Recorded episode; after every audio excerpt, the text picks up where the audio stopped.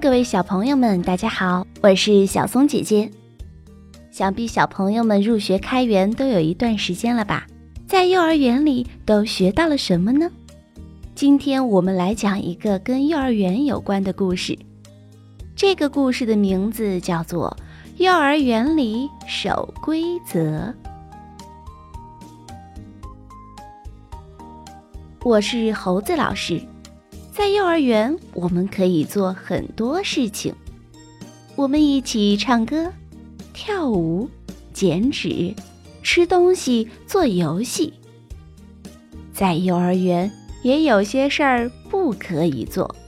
我们要一起遵守幼儿园里的规则。你们会在幼儿园慢慢长大。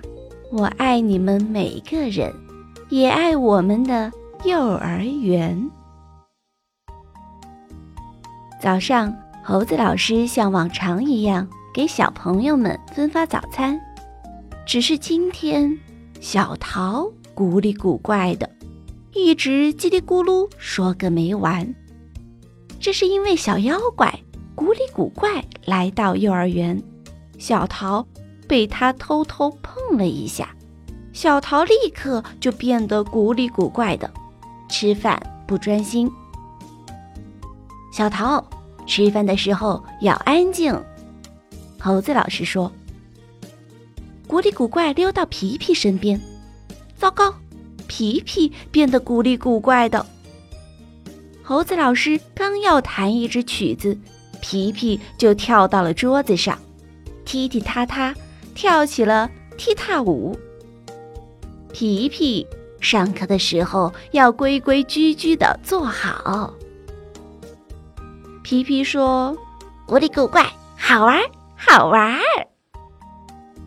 古里古怪跑到小团子身边，摸了摸小团子的手。糟糕，小团子变得古里古怪的。小团子洗手的时候，洗着洗着就玩起水来。我是一条喷水龙，喷水龙，喷水龙，古里古怪，好玩。好玩，小团子洗手的时候，水龙头要开小一些。猴子老师急忙喊道：“古里古怪拍了拍熊熊的屁股，熊熊爬到楼梯扶手上，哧溜，一边溜还一边说：‘楼梯骑士真是帅，古里古怪，好玩，好玩。’”熊熊爬楼梯危险呀！古里古怪拽了拽小布丁的胳膊，小布丁开始在队伍里挤来挤去，挤呀挤，挤呀挤，古里古怪，好玩好玩！请遵守秩序！猴子老师大声喊：“我要红跳绳！”哼！我也要红跳绳。古里古怪碰了碰婷婷，又碰了碰娜娜，害得他俩为红跳绳争吵起来。不要抢，要学会分享。猴子老师说：“古里古怪，好玩，好玩。”壮壮踢球的时候不能对着人踢。壮壮一脚踢起皮球，皮球飞过来。把猴子老师吓了一大跳。古里古怪捅了捅小蘑菇，小蘑菇变得古里古怪的。拔萝卜，拔小草，拔呀拔呀拔小花，古里古怪，好玩好玩。我们要爱护花草。猴子老师说。几个小朋友偷偷溜出了小花园，古里古怪，好玩儿好玩儿！猴子老师在后面喊道：“集体活动的时候不能擅自离开。”最后，小朋友们全都变得古里古怪的。停下，快停下！幼儿园里的玩具不能带回家。猴子老师扯着嗓子喊道：“可是小朋友们还是闹成一团，直到小桃把猴子老师当成洋娃娃捧在手里。咦，这个洋娃娃怎么这么眼熟？这时候大家才发现，猴子老师变得又瘦又小。古里古怪，古里古怪，小妖怪出现在他面前。这时候，猴子老师变得很小，小妖怪一点儿也不怕他。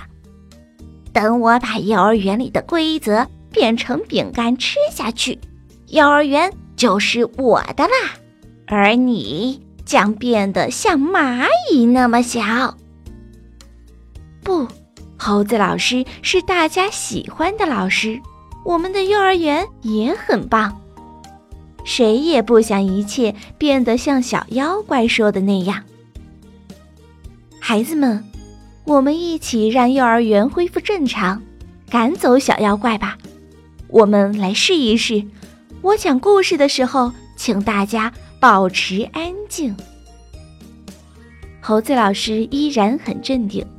小妖怪急了，他开始扯皮皮的耳朵，拽小团子的小辫子。还摁了摁熊熊的鼻子，可是每个孩子都安安静静地坐着。故事结束的时候，猴子老师长高了一截。哇，猴子老师猜的没错，只要大家遵守规则，小妖怪的魔法就会渐渐失效。我们再试一试排队，猴子老师说。古里古怪决定只骚扰皮皮一个人，他朝皮皮的耳朵吹气，挠皮皮的胳膊，踩皮皮的脚丫子。只要有一个人不遵守规则，魔法就还有效。可是皮皮跟别的孩子一样，规规矩矩的排队。猴子老师的个头又高了一截。后来洗手的时候，谁也没有故意玩水；画画的时候，谁也没有往桌子上画；吃点心的时候，谁也没有敲盘子和碗。猴子老师慢慢变回原来的模样。古里古怪，请你离开吧。古里古怪在猴子老师面前显得那么小。他再也没办法把幼儿园变得古里古怪了。耶耶耶！我们胜利啦！嘘，孩子们都安静了下来。猴子老师是要说，在幼儿园里不能太吵闹吧？谁知道猴子老师说：“我们开个古里古怪派对怎么样？”哦，那真是太棒了！于是，幼儿园里出现了小兔子、小鸭子、大恐龙、穿红披风的超人，每个孩子都开心极了。他们一边狂欢，一边大声喊：“古里古怪，好玩，好玩！”今天小松姐姐的故事讲完啦。少成若天性，习惯成自然。幼儿养成良好的行为习惯，是自控力培养的启蒙。以后不管做什么事情，都能达到事半功倍的效果。小松姐姐讲故事，我们明天见。